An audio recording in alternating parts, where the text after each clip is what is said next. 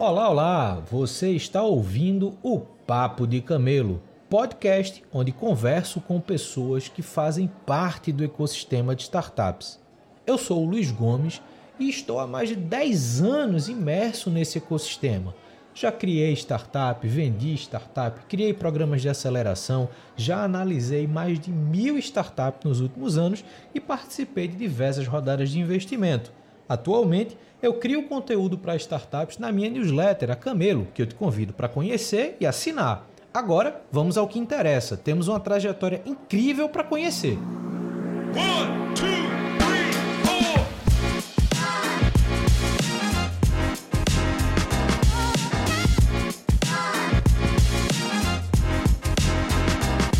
Estamos começando mais um Papo de Camelo. Hoje eu estou recebendo o Renan Basso, que é cofundador da MB Labs. A gente vai conhecer um pouquinho da história dele, o que é que ele tem feito. Então, Renan, eu já te agradeço pelo tempo que você separou aqui para conversar comigo. Acredito que a gente vai aprender muito com a tua experiência e passando a palavra para você, como eu faço com todo mundo. Quem é você e como é que você chegou até aqui? O prazer, Luiz. Primeiramente, agradecer pelo, pelo espaço, tá? Muito legal aqui compartilhar um pouquinho da minha história com vocês. É, eu sou o Renan, né? Eu sou sócio fundador da MB Labs. A gente, é, basicamente, a gente atua com desenvolvimento de software sob medida, em todos os aspectos, desde a parte da criação, da ideação, né? Da, da fase da ideia até, de fato, a construção e a sustentação de qualquer tipo de, de, de aplicativo, de sistema, tá? É, a minha história, ela, ela é totalmente técnica, tá? Eu vim, eu sou formado em Engenharia da Computação aqui em Campinas, é, nasci também em Campinas, é, toda, a minha, toda a minha história, ela é, ela é baseada na, na, na no aspecto técnico e eu me converti para a área de negócio, tá? Então é uma... É um mega de um desafio, né? A mudança de paradigma, de, de, escovabit, né, que é o termo que a gente usa, né, de, de sempre estar tá olhando código, código, código, desenvolvimento e para a área de negócio, que é gestão de equipe, enfim. É, eu vou falar para você, sendo bem sincero, eu não não era não era no começo da minha vida, eu sempre pensei em ser advogado, médico até passou, mas eu caí na época ali da, do hype da tecnologia e, e, lendo aquelas revistinhas, sabe? Eu não vou lembrar a marca da revista, mas aquelas que recomendava instituições e faculdades, eu falei, por que não, né? Computação, já que eu gosto de computador, eu montava alguns computadores na época e tal. É, é, eu falei, tá, vou prestar aqui alguma um concurso, alguma faculdade nesse sentido. Eu entrei, mergulhei, adorei, foi bem desafiador, vou falar para você, foi bem assim, bem complexo a área de tecnologia mesmo, principalmente porque é, quando a gente estuda ele é um, um, um, algo não explorado na, no ensino médio, no ensino fundamental, né, que agora começou um pouco, né, as instituições colocarem um pouquinho de, de, de que eu acho fundamental, de algoritmo, né, então, é, e assim, deu muito certo, é, eu acho que foi, foi, foi o acaso melhor da minha vida, assim, na parte da minha área da, da profissão, né, ter escolhido essa área. E a gente vem, vem fazendo, vem me desenvolvendo, vem me desenvolvendo em, em em, empreendedorismo cada vez mais, sou apaixonado em criar co coisas, é, sou apaixonado em descobrir problemas e tentar dar soluções. É, a MB Labs foi algo que é, é, sempre sonhei em empreender, né? então tive a mega da sorte de encontrar um sócio também que tinha a, a mesma missão, né? a mesmo mindset, e a gente começou a nossa história aí fazem 10 anos com a MB Labs, tá? Então esse é um um pequeno mini bio aqui da, de mim e, e, e, espero que o papo seja bem proveitoso aí ao longo desses minutos, viu? Boa. Cara, é, eu geralmente converso com uma galera que tem é, um pouco dessa, dessa trajetória, eu meio que me enquadro um pouquinho nessa, nessa jornada de entrada no mercado, que são pessoas que a, a, a gente viveu a, a, grande virada da, da tecnologia, né? Então, a virada do pré pós-internet e dos primeiros computadores pessoais, de todo mundo ter um primeiro computador em casa, e querendo ou não, isso moldou muito o interesse profissional de muita gente da nossa geração, vamos dizer assim. Hoje é quase natural você pensar é, em trabalhar com tecnologia ou no ambiente digital pelo cenário que as coisas estão, mas lá atrás, de fato, ainda se questionava muito isso, pô, eu vou fazer direito, medicina ou esse negócio de computação. E, e eu acho que, de fato, é, perfis como o teu são muito interessantes, por quê? Eu converso com pessoas que têm um background tecnológico, mas eu gosto muito de conhecer as histórias dessas pessoas nessa interseção com o mundo de negócios.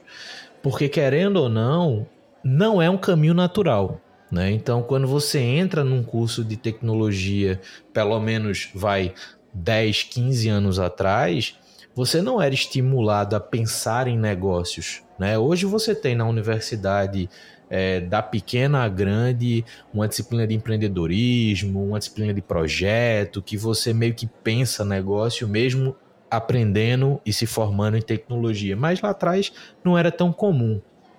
E aí, encontrar perfis como o teu, que entram na área de negócio vindo com background tecnológico é muito legal, assim. E eu percebi que a tua jornada, até um determinado ponto, era dentro de empresas como engenheiro e desenvolvedor e, e, e atuando de fato tecnicamente. E eu queria que você contasse um pouquinho quando foi que. E aí você falou que encontrou seu sócio, que tinha essa mesma visão, mas como foi essa virada do Renan que atuava como engenheiro de software para o Renan que fez assim, cara, eu vou ter o meu próprio negócio, eu vou começar a fazer minhas próprias coisas. Como é que foi essa virada? Acho que o sonho, ele sempre existiu de empreender, assim, sabe? É, eu sempre gostei de, de me desafiar, né? E, e meu pai também, ele é comerciante, né? Ele atua, sempre foi comerciante, então acho que um pouco do meu comportamento de observar, de ter a liberdade, de ver meu pai com a liberdade, acho que isso provocou eu tentar buscar algo meio semelhante, sabe? É, na área de tecnologia, eu entrei é, é, em empresas atuando realmente 100% para ser programador, vamos falar.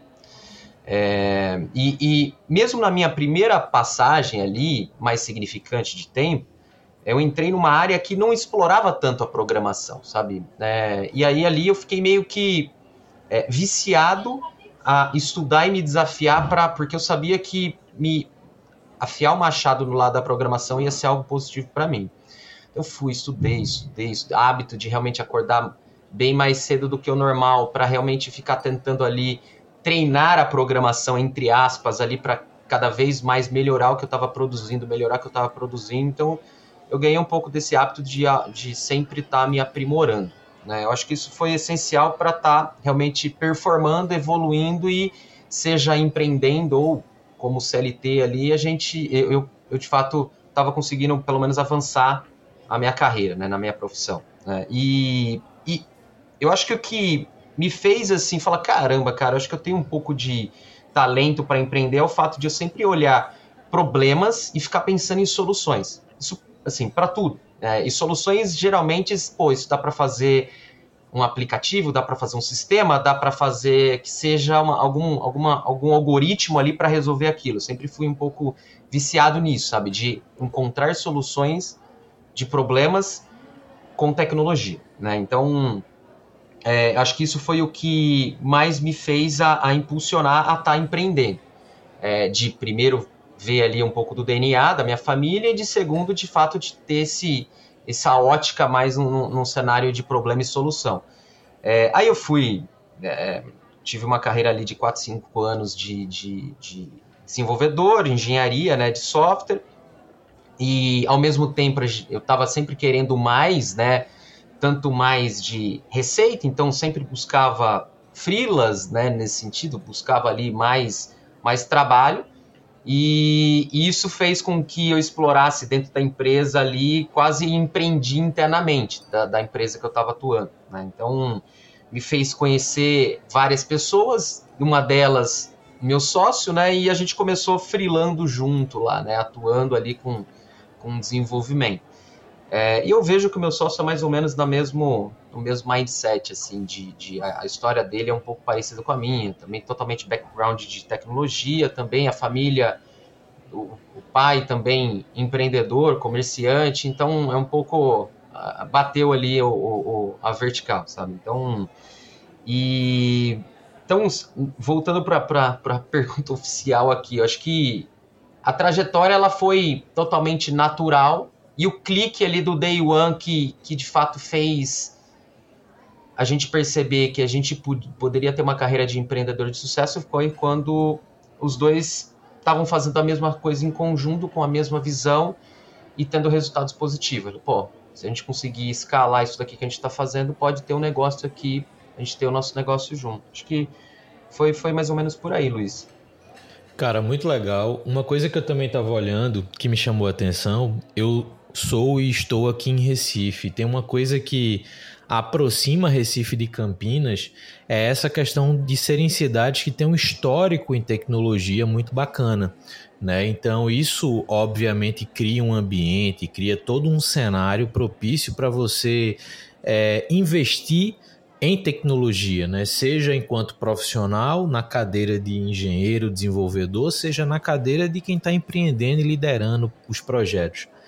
Só que, tanto aí quanto aqui, a gente tem acompanhado uma evolução também, até na forma que fábricas, estúdios de software, ou as boutiques de software, como tem tantas nomenclaturas que a gente possa usar, tem se desenvolvido ao longo do tempo. Né? Então, vai, 15 anos atrás, uma fábrica de software era quase um item essencial para qualquer empresa de, de não tecnologia para poder prover produtos digitais, para poder prover aplicações e tudo mais.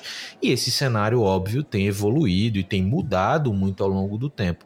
Então eu vou fazer, na verdade, duas perguntas em uma. A primeira, para você apresentar um pouquinho mais da MB Labs, o que é que vocês fazem hoje. E a segunda já é, óbvio, conectado com essa primeira é como é que você enxerga esse mercado do desenvolvimento de software customizado. Eu vi aqui que vocês atendem e já atenderam grandes empresas, então isso é muito legal porque portfólio conta muito nessas horas. Mas hoje, como vocês se posicionam e como é que tu enxerga esse mercado de desenvolvimento customizado?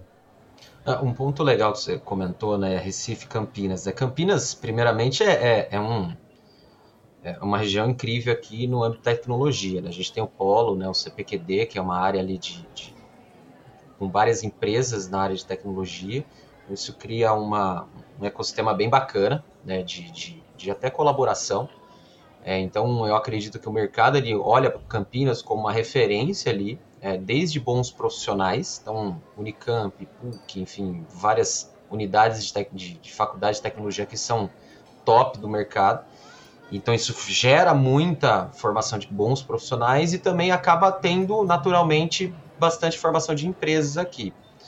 Então, Campinas é algo que, é, que foi é, é super bacana para a gente, porque a gente tem um celeiro aqui de profissionais e a MB Labs como uma, uma fábrica de software, ou seja, a base do nosso serviço e produto são pessoas. Né? Então, a localização é essencial para a gente conseguir escalar com qualidade a MB. Tá? É, a MB, basicamente, a gente é uma, é, é, uma, uma consultoria, né, uma boutique de desenvolvimento de software que a gente vem crescendo. Né? A história começou, basicamente, a gente, o nosso primeiro, segundo ou terceiro cliente foi o iFood, né? Então, eu e meus sócios, a gente apoiou o iFood durante anos ali na questão do desenvolvimento do aplicativo. É, quando a gente fala que o iFood 10 anos atrás, ele vendia mais pela web, né, pela, pela ferramenta ali, pelo Chrome, né, pelo browser, do que pelo app. Né? Quando eu falo 10 anos atrás, está falando do Galaxy S2, S3, onde não era tão popular. Né? É muito louco pensar que há 10 anos mudou tudo. E a gente, como o nosso background técnico era desenvolvimento de aplicativo, não tinha tantos profissionais na época. Isso fez com que o iFood apostasse na gente, na MB, para estar tá apoiando nessa evolução. Eles tinham desenvolvedores ali também de aplicativo, então a gente meio que combinou as equipes. Né? Então, como a gente apoiou o iFood lá atrás, isso fez um, um portfólio assim, incrível para a gente. Foi natural a gente conseguir novos clientes importantes. Né? Então, a Movile, era, era, era, que é a sócia fundadora do iFood, viu isso com bons olhos e deu várias oportunidades para a gente. Truckpad, enfim, Vivo, soluções ali que, que a Movile apoiava, acabou passando aqui na nossa mão como especialista em desenvolvimento de, de, de aplicativo. É, isso impulsionou, né? O portfólio fez com que a gente tivesse cada vez mais um processo de, de novos clientes, clientes importantes. Isso fez com que a gente até tivesse oportunidades não só em app, mas em web, em, em, em dados, em, enfim, no, no, âmbito geral de desenvolvimento, design. Então a gente teve oportunidade de todos os cenários e isso veio crescendo, crescendo e hoje a gente conta aqui com cerca de 300 profissionais dentro da nossa gestão e a MBL é um grupo. Né? Eu falo porque ela é um grupo dividido em várias unidades de negócio. Algumas são unidades de negócio mesmo, são empresas. Né? Então a gente tem unidade de negócio mais voltada à entrega de design e experiência do usuário, unidade de negócio mais voltada à alocação de squad mesmo, né? equipes multidisciplinares. A gente tem a unidade de negócio, que é uma vertical muito forte nossa, que é a de fintech. Hoje a gente tem dentro dessa unidade de negócio uma empresa, uma spin-off que chama Banqueiro. Banqueiro é um, é um, é um produto para quem quer ter seu próprio banco digital. Então hoje o mercado de fintech está todo mundo querendo virar banco, né? E o banqueiro ele basicamente é o, é o acelerador, é o Lego que monta esse banco com, com as melhores peças. Né? Então a gente torna ali o que é complexo trivial, que é a montagem no banco digital. A gente também tem solução de, de engajamento corporativo, que é uma outra, uma outra tese, e a gente tem solução de, de recrutamento. Então, todas essas BUs, a tendência é elas se conversarem uma, um, um dos negócios, eles não se conversam só do ponto de vista de pessoas, mas também de cross-selling. Então, a gente, quando a gente está pensando em estratégia de negócio, a gente sempre pensa em criar soluções que sejam complementares. Né? Então, acho que esse é, o, é um pouco da visão do ecossistema que a gente está construindo. Tá? A tese a, a, longo prazo nossa é sempre verticalizar, então a gente tem a de fintech, eu comentei, uma, uma vertical muito forte, onde a gente é muito especialista, a gente também tem a vertical de educação, a de varejo e a de unicórnio, onde a gente realmente tem consultores de negócio e, e profissionais de tecnologia para atender essas verticais. Tá? Pô, legal. E assim, uma coisa que eu tenho percebido, principalmente nessas fábricas que estão ganhando relevância no mercado hoje, é você combinar esse atendimento por demanda customizada com essa frente do builder, né? Ou seja, você ter seus spin-offs que fazem parte de um ecossistema de soluções que até diminuem a curva de negociação, a curva de entendimento do próprio mercado sobre como se conectar a uma estrutura como, como a, a MB Labs por conta dessas interfaces. Né? Então, isso eu acho muito legal. Eu tinha percebido que um dos pontos fortes de vocês é o desenvolvimento mobile, que eu acho que é, o mobile first está se tornando e já se consolidou como, como principal interface para muitos tipos de negócio e essa linha do fintech eu acho que de fato é muito forte. A linha do corporate também é muito forte, principalmente nesse relacionamento das equipes. Então é um, é um ponto de visão interessante. E tem uma coisa que você falou no começo da sua resposta sobre o fato de você estar em Campinas e conseguir acessar bons talentos que eu acho que isso também é um ponto interessante para o modelo de fábrica, para o modelo de desenvolvimento customizado.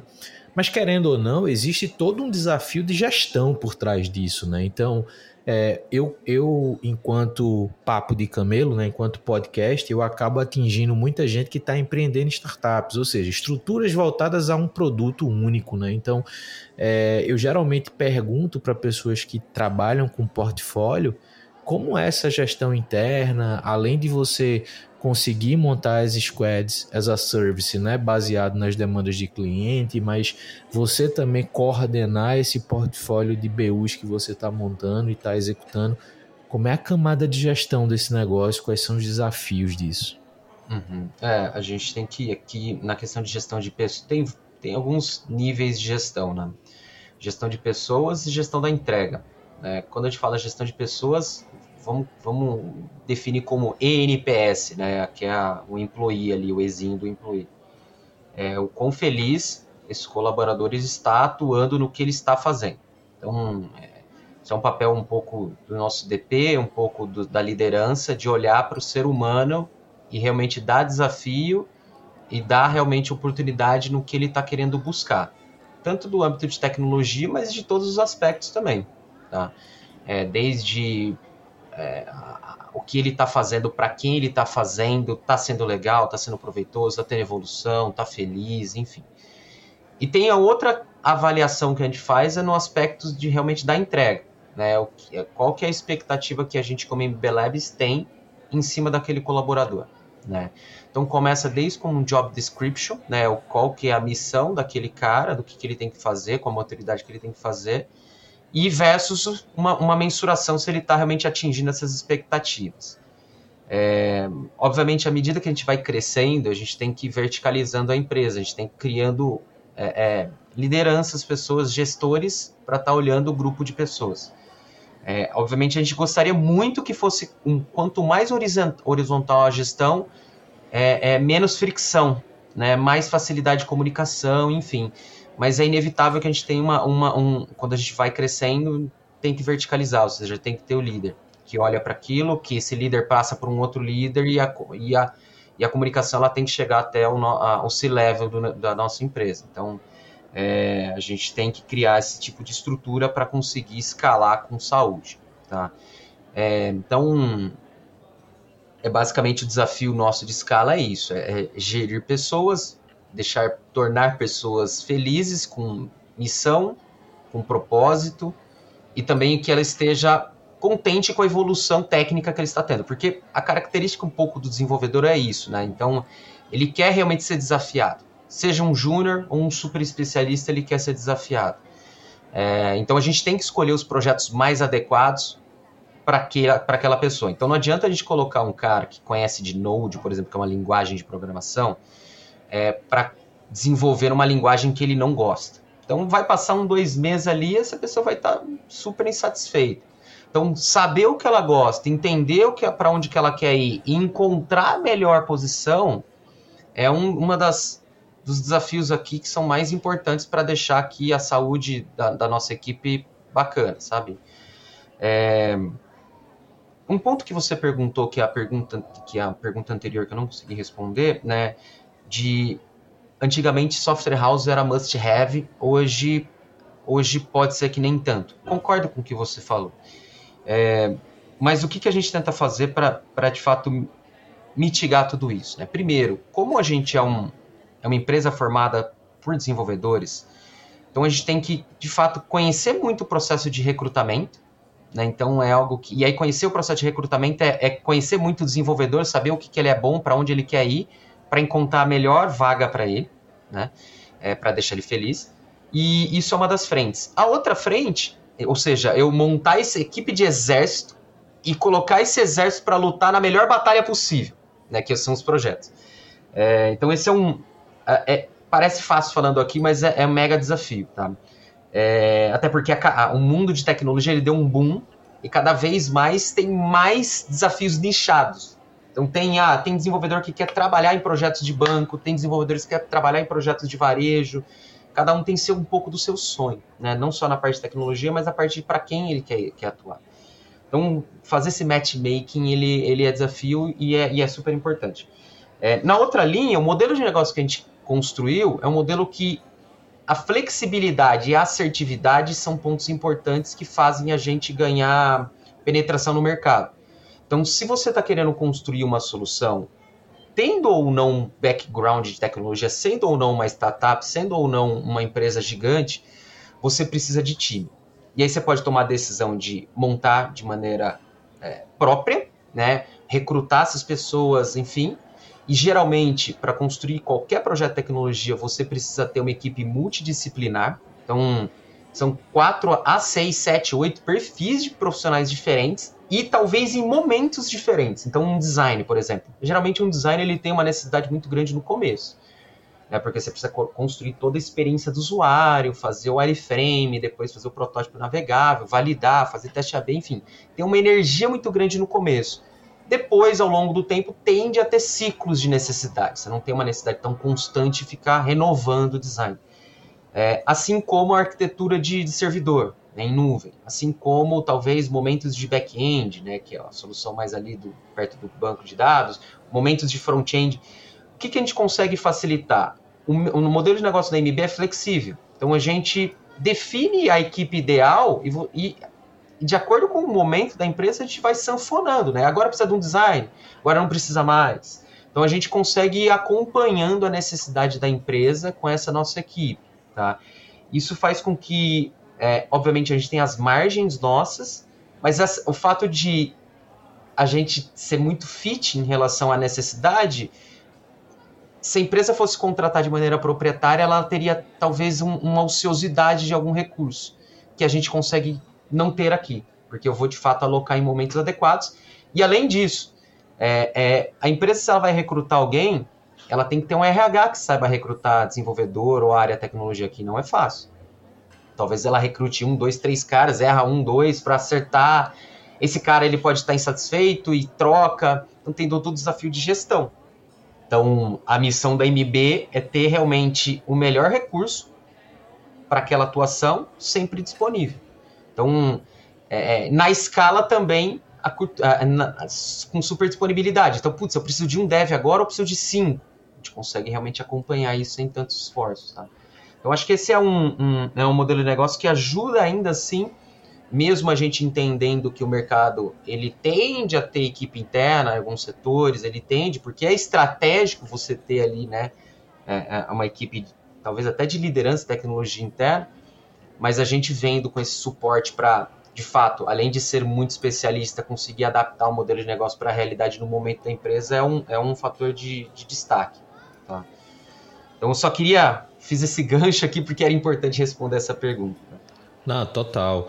E eu acho que você colocou um ponto que é super positivo com relação hoje ao relacionamento de uma estrutura como a MB Labs e o mercado, que é essa questão da combinação de capacidades, né? Então, é, as empresas eventualmente podem desenvolver suas equipes internas, mas existe uma gama de demandas que é mais interessante você desenvolver fora do que dentro de casa. Às vezes testar novos produtos, testar novas abordagens, construir seus próprios spin-offs. Então, assim, existe uma série de demandas que eventualmente nem, nem são direcionadas ao produto central, vamos dizer assim, utilizado pela, pela corporação ou pela empresa de pequeno, médio, grande porte, mas que podem ganhar força e ganhar agilidade nessas conexões externas. Então, é, é uma mudança assim de mercado, né? Hoje em dia as empresas têm buscado cada vez mais integralizar profissionais de tecnologia,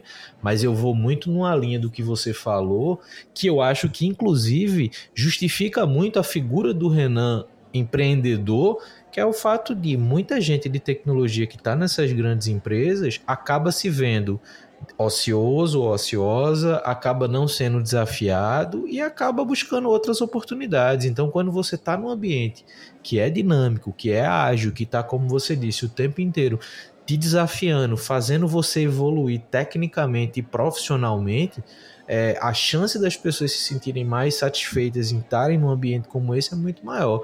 Inclusive atuando em ambientes que eventualmente poderiam ter equipes internas, mas essa é uma relação que eu acho muito legal.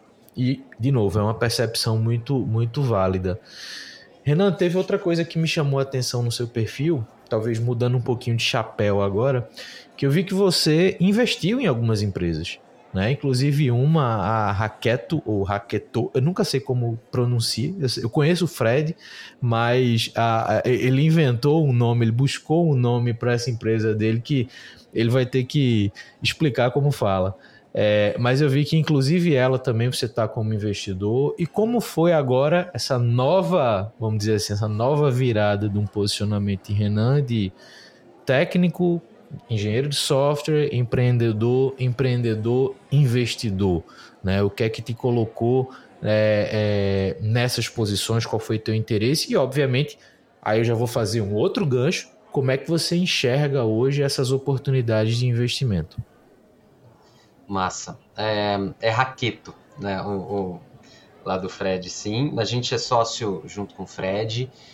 É, basicamente, Hoje, hoje o meu papel é ser olhar negócios e oportunidades para escalar o ecossistema MB Labs, né? Então tudo que pode impulsionar a MB como como oportunidade de faturamento, a gente olha com bons olhos. Então, basicamente o meu desafio aqui eu assumo esse papel de é, comercial da MB e novas oportunidades, mas é um comercial técnico barra produto, né, que quer de fato entregar valor ali, quase como uma consultoria, tá? E esse ecossistema de investimento que a gente está fazendo como MB Labs, né, MB Labs que investe também, é, é, é, a mesma tese. Então a gente tem dois movimentos, né? O Banqueiro, o EngageX e a Talentou são spin-offs que saíram de dentro da MB para complementar esse ecossistema que eu comentei. É, a Raqueto, a Trix e outras startups que a gente está avaliando, eles, eles são aportes externos, né? mas a tese é a mesma, a gente gerar essa, essa, esse, esse ecossistema que um tende a falar com o outro. Tá? É, obviamente, a missão de quando a gente investe ela é totalmente diferente. Quando a gente está falando de spin-off, a gente está com chapéu de produto, chapéu de tecnologia, ou seja, é, basicamente a MB Labs é a fornecedora da, dessa, dessas, dessas empresas que a, a, saiu de dentro né, da própria MB. Quando a gente está falando de empresas externas, no caso dessas duas, a gente também foi o desenvolvedor, mas a gente não tem tanto chapéu de produto, tanto chapéu é, mais assim estratégico. A gente fica mais no board consultivo mesmo, é, pensando para onde pode ir como negócio. Então muda um pouco da, da, missão, do posicionamento nosso aqui no CPF de apoiar essas empresas, né? É, mas sempre seguindo a tese de, de, de, complementar o nosso negócio aqui. A Raqueto basicamente é uma estrutura de blockchain para investimento de crowdfunding, regulada pela CVM.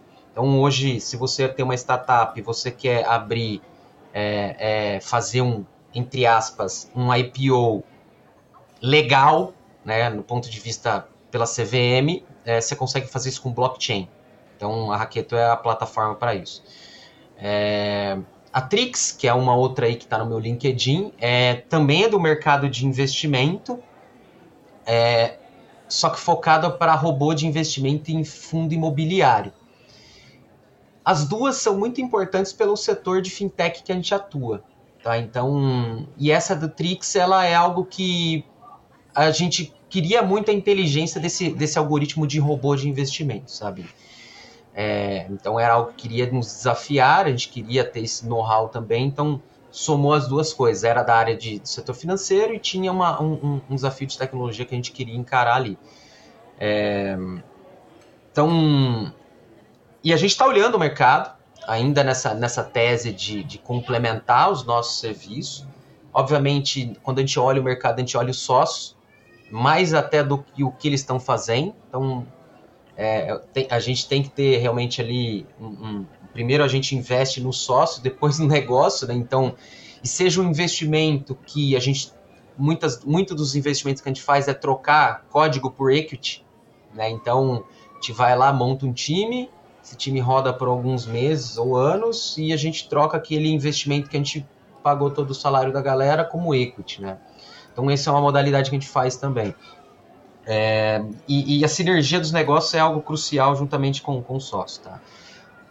Acho que respondendo essa pergunta e voltando um pouco para a pergunta de fatores diferenciais também, é, quando a gente está atuando né, como, como software house, existe um ponto que é importante, cara, que não está no papel, que é o quanto a gente, como sócio, e meu sócio, consegue contribuir para qualquer cliente nosso. É, então, quando um cliente vai lá e contrata um aplicativo, ele contratou um escopo, legal. Mas o, a energia que a gente dá, o Renan e o Marabita dá, para aquele aplicativo dar certo, basicamente você ganhou dois novos sócios com cabeça realmente pensante ali. Então, ou seja, mesmo a gente sendo fornecedor, a gente, como boutique, a gente está olhando para impulsionar aquele negócio. Então, isso ele não vai em contrato. Ele é algo que é intangível, é imensurável, sabe? Então, o valor agregado que isso pode dar é muito grande. Um outro ponto muito importante que a gente, que, que eu gostaria também de mencionar aqui, é como a gente já vem desenvolvendo soluções digitais há 10 anos, a gente componentiza muita coisa. A gente vai montando os Legos. E a gente vai dando manutenção nesses Legos. Então, a tendência de a gente construir projetos ou novas startups uma velocidade acima, bem acima da média é muito alta. Tem cenários que a gente consegue ter 70% de produtividade porque a gente simplesmente vai montar Lego numa qualidade realmente muito boa porque a gente olha aquele Lego e dá manutenção naquele Lego. Né? Quando eu falo Lego, são componentes que a gente vai criando. Né? Então a tendência no futuro é cada vez mais a gente ter a capacidade de criar novas empresas mais rápido Porque a gente vai montando esses Legos, peças maiores, complementariedade e vambora, sabe? Então, é um tema de, de, de, de fatores de diferenciação muito grande. Um outro ponto que, que a gente, assim, como a gente olha desenvolvimento de pessoas, a gente cria treinamentos internos também. Então, é, é super importante a gente estar sempre ali olhando as tecnologias estão evoluindo e a gente também capacitar toda essa galera. Então é, é, é então MB, MB tem cabeça de universidade, cabeça de RH, cabeça de, de tecnologia, cabeça de produto. Então são várias mentes ali olhando para estar tá cada vez mais fazendo uma entrega é, super bacana para o mercado. Tá? Tem um negócio que você falou, e aí foi bacana porque eu ia fazer o mesmo comentário que eu vou fazer agora, vinculando a figura dos investimentos que você falou, mas eu acho que encaixa muito, não só nisso, mas na forma que você se diferencia no mercado, que é o fato de hoje, a, quando a gente fala nessa linha dos investimentos, é muito comum quem está do outro lado, sendo investido, questionar o que é que a figura investidora vai somar ao negócio, né? Vai de fato entregar além da, daquela, daquele objetivo pré-definido, além, no caso de vocês, do desenvolvimento de produto. E eu acho que tem muito, tem muito ponto de reflexão e super pontos positivos nessa visão que você coloca de tipo, cara, a gente entra com a cabeça de um sócio a cabeça de, de uma pessoa que tem uma experiência não só em tecnologia, mas em negócio, que está ali para impulsionar o crescimento daquilo que está sendo desenvolvido. Eu acho que essa é a troca-chave, tanto para as empresas que contratam MB Labs, que não é só um perfil técnico que está entrando, mas é alguém que vai entender a dinâmica do negócio, entender de fato os objetivos de crescimento, quanto para essas empresas que estão sendo investidas. E aí vai um ponto importante, eu acho que faz muito sentido a tua estratégia de investimento, de atrelar o ecossistema MB Labs porque eu acho que inclusive é uma forma de você potencializar esse resultado, né? Óbvio, da própria empresa, dos objetivos da empresa, mas também dos objetivos da MB Labs na figura não só de investidora, mas na figura da estrutura de, de, de entrega de valor tecnológico para o mercado. Então eu acho que é uma relação muito válida. É, ainda tem muita gente, e você já deve em algum momento ter ouvido isso, pessoas que questionam essas modalidades de investimento que são muito mais vinculados ao investimento econômico do que ao investimento financeiro, mas eu acho que a gente está num momento de mercado que esses novos perfis investidores eles estão mostrando a importância de existirem e a importância de se conectarem com empresas que estão buscando esse crescimento acelerado, né? Então é inegável que ter uma estrutura como MB Labs e ter figuras como você atreladas a essa relação no desenvolvimento de um produto, cara, isso com certeza acelera não só o tempo, mas a qualidade, como você falou, daquele produto que está sendo entregue para o mercado. Então, bicho, eu acho que você tem uma proposta que faz muito sentido. Eu acho que esse papo da gente ele chegou num ponto que é de interesse, inclusive de quem está empreendendo startup, que muitas vezes não se vê conectado com estruturas de fábrica, é, para entender que essas estruturas, estruturas como a MB Labs, também podem ser potencializadores de crescimento, né? E, enfim, eu acho que a gente conseguiu passar aqui por questões bem importantes é, da tua trajetória e do que você tem feito mas deixa eu te perguntar, gostou do papo? Foi ótimo, Luiz, foi ótimo. Adorei, cara. Acho que a gente abordou é, é, pontos assim super pertinentes para quem está querendo, para quem é da, de um setor que envolve tecnologia pra, ou para quem está querendo empreender. É, é quando, quando a gente está querendo construir uma startup, a gente sempre tem que gerar. O time tem que ser complementar. Então tem que ter ali a pessoa ou empresa que olha para produto, a pessoa ou empresa que olha para tecnologia e a pessoa ou empresa que de fato faz escalar aquilo, né? Comercial barra marketing.